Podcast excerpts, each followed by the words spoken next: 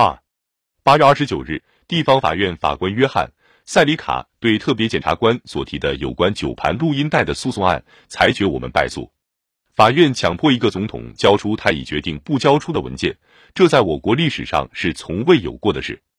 由于三权分立的原则，法院可以颁发命令，但是如果命令侵犯了总统的独立部门的特权，总统就有权。有的学者认为是有责任不服从大命令。我当时和现在都觉得拒绝服从塞里卡的裁决完全属于我的职权范围，在任何其他情况下我也会这样做的。但我认识到水门事件的政治实际情况，决定不去根据宪法原则公然对抗塞里卡的命令，而遵守司法制度的正规程序，对塞里卡的裁决向上级法院提出上诉。从第一次有人向我建议起，我就一直反对单设一个水门事件的特别检察官。一来，我认为这是给司法部的工作能力一记耳光；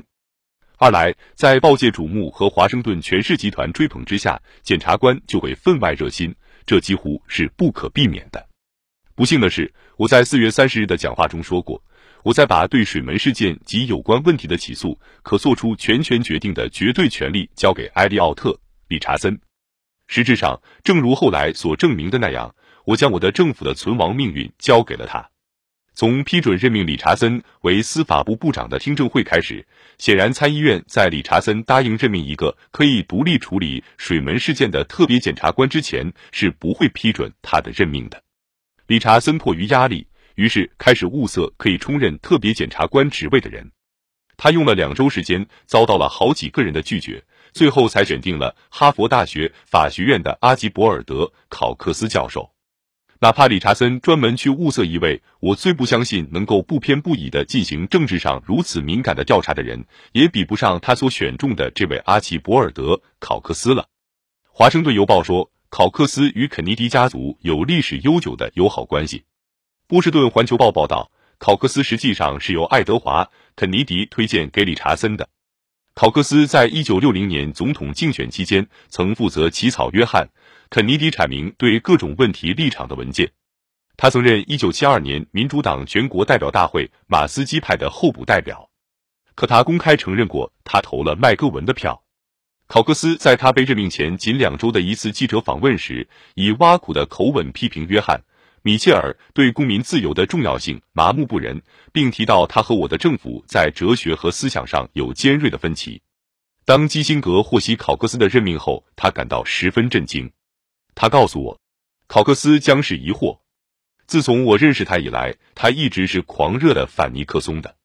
五月二十四日，当考克斯宣誓就任特别检察官一职时，出席宣誓仪式的来宾中就有爱德华·肯尼迪和罗伯特·肯尼迪夫人。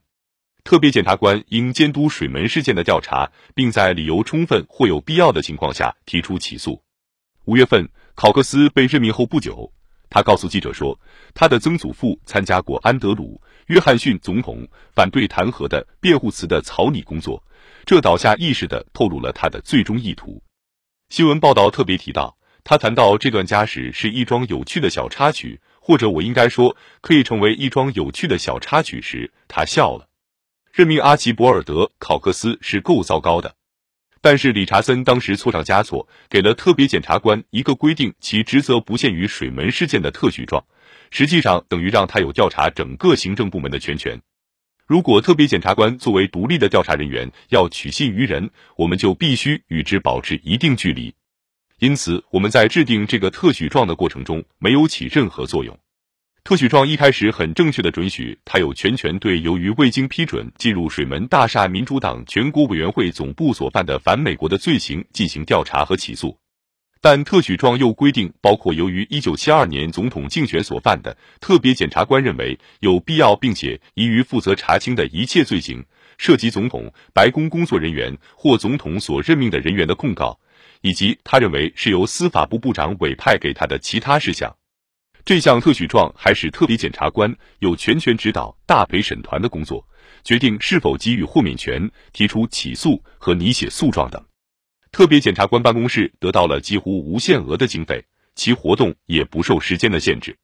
还专门规定，只有当特别检察官犯有特别不正当的行为时，才可将他免职。我获悉此项特许状的权限时，感到震惊和愤怒。黑格找理查森谈话，理查森坚持说，所谓涉及总统和白宫工作人员或总统所任命的人员的控告，应理解为仅与上面说到的那句“一九七二年总统竞选运动”的话有关。当然，后来的情况并非如此。理查森后来承认，他没有预见到由于特别检察官被授予这样无限的权利而产生的问题。我对特别检察官办公室最大的担心，不久就成为事实了。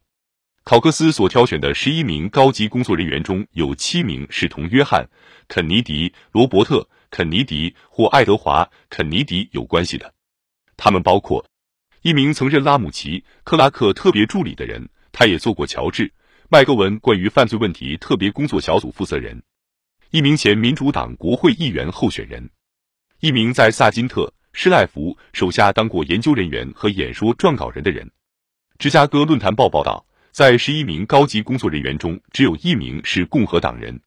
水门事件特别检察官办公室的高级成员的党派观念固然很浓厚，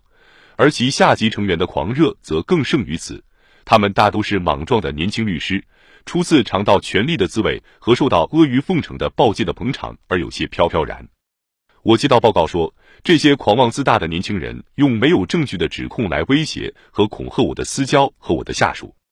考克斯上任后，他立即开始调查白宫的档案。五月三十日，他询问八宗档案的情况。六月五日，他又增加六宗。六月十一日，他写信调听我向亨利·彼得森提过的四月十五日同约翰·迪安谈话的录音。同日，他索阅十二宗档案的详细目录。然后他索取我每天的约会登记簿，包括我与十五名不同人物全部的会见日程。然后索取有关国际电话电报公司一案的资料。然后要我提供叙述事情经过的证明。七月份，据他的僚属泄露，他已在开始调查我在圣克利门地购置住宅一事，以了解我是否使用过哪个工会、社团或总统竞选运动的经费。他的工作人员索取关于政府窃听电话的情报。并试图打电话给我的特工人员，以便查找他们活动的详细情况。考克斯本人也承认这事做得过头了。